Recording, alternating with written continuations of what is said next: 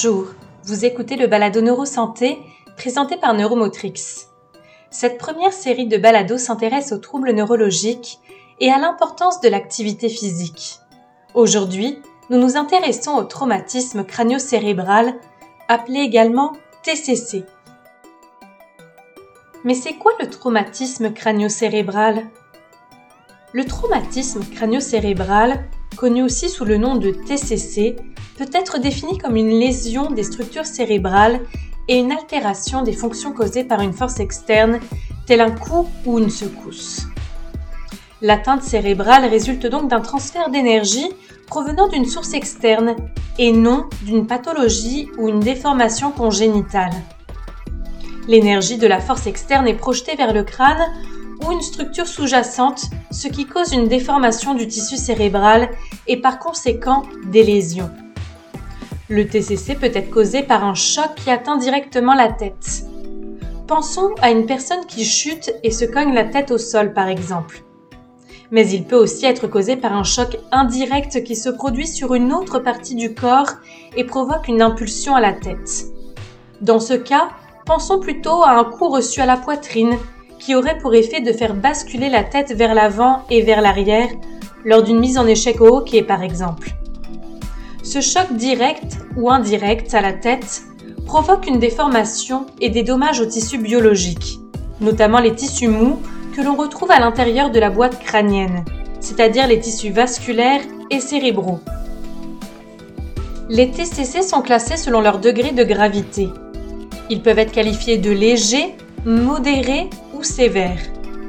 L'altération de l'état de conscience ou mental, la durée de l'amnésie post-traumatique et les fonctions neurologiques centrales telles l'ouverture des yeux, la réponse verbale et la réponse motrice servent d'indicateurs pour évaluer la gravité du traumatisme. Les TCC modérés ou sévères représentent environ 15% des cas. Les TCC légers, couramment appelés commotion cérébrale, sont beaucoup plus fréquents avec 85% des cas. Quels sont les signes et symptômes du traumatisme crânio-cérébral? Les TCC peuvent induire des lésions telles que des fractures des os crâniens. Ils peuvent aussi provoquer des hémorragies internes lorsque les vaisseaux sanguins se rompent. Il arrive également qu'un œdème soit observable, c'est-à-dire un gonflement dû à un excès de liquide qui se forme en réponse à une agression au tissu. La présence d'une hémorragie ou d'un œdème peut par la suite causer une diminution ou un arrêt de l'apport en sang, ce qu'on appelle une ischémie.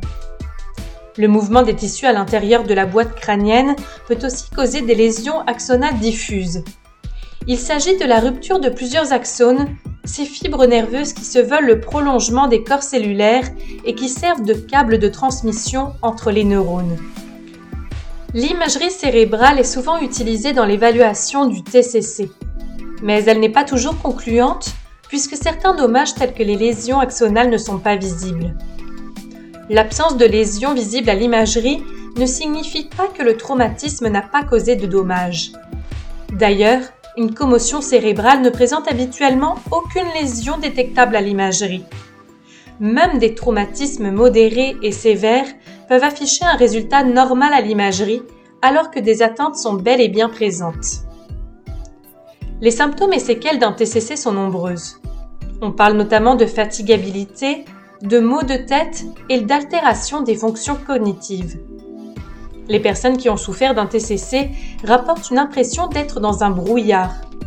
La vitesse de réaction, la mémoire ainsi que les capacités d'attention et de concentration peuvent aussi être diminuées. Dans des cas plus sévères, les fonctions exécutives et langagières peuvent également être altérées. Les fonctions émotives sont parfois affectées, amenant de l'irritabilité et des changements d'humeur. Des problèmes de sommeil, que ce soit de l'insomnie ou de la somnolence, sont aussi rapportés. Enfin, sur le plan moteur, on peut observer des troubles de coordination et de l'équilibre. Quels sont les risques associés à de multiples TCC Ces séquelles peuvent être temporaires ou permanentes. En fait, un seul traumatisme crânio-cérébral, même léger, provoque des changements durables au cerveau. Il arrive cependant dans bien des cas que les symptômes disparaissent avec le temps. Pour cela, la période de récupération doit être assez longue et les traitements adéquats. Le risque se situe surtout dans l'effet cumulatif des TCC. Après un TCC, le cerveau devient plus vulnérable et à chaque récidive, les conséquences s'aggravent. Prenons par exemple les commotions cérébrales qui peuvent survenir à répétition dans les sports.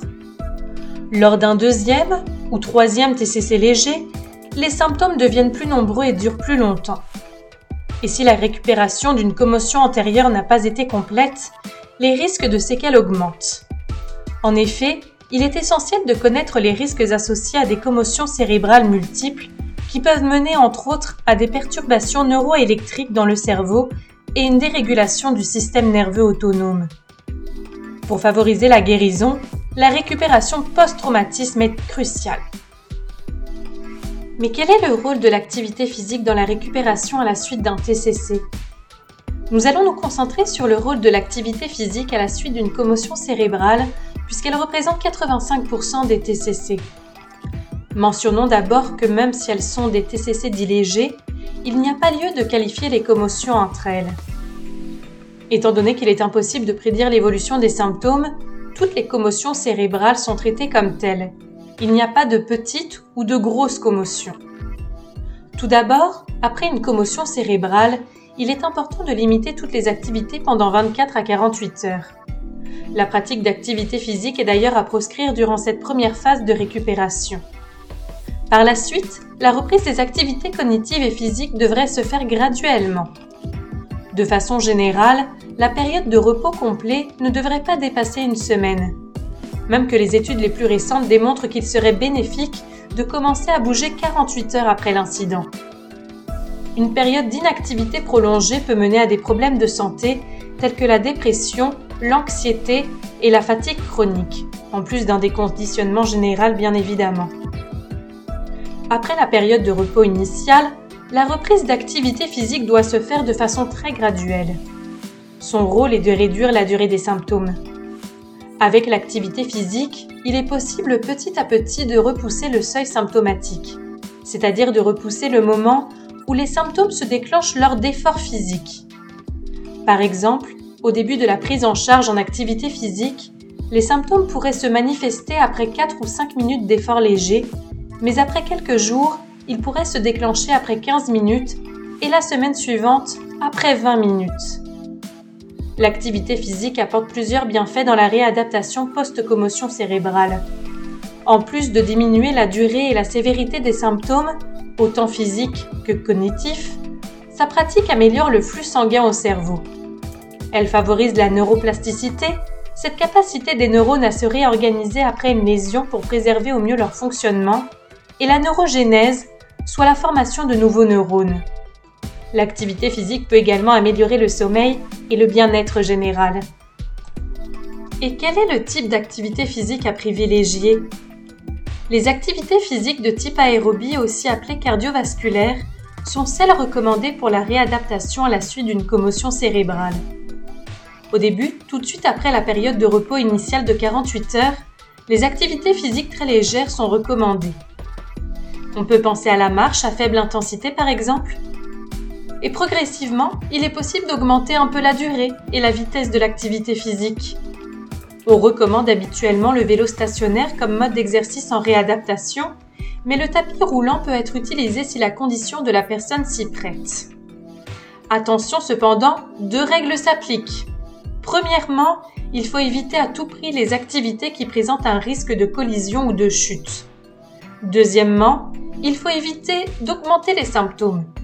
Lorsque c'est le cas, il faut réduire un peu l'intensité pour progresser plus lentement. À mesure que la situation s'améliore, que les symptômes s'atténuent, il est recommandé d'augmenter doucement l'intensité de l'exercice. Éventuellement, un retour à l'activité physique sans restriction est possible. Dans tous les cas, le programme d'exercice doit être graduel, sécuritaire et adapté à la personne il n'existe pas un seul programme qui s'applique à toutes les personnes qui ont subi un TCC.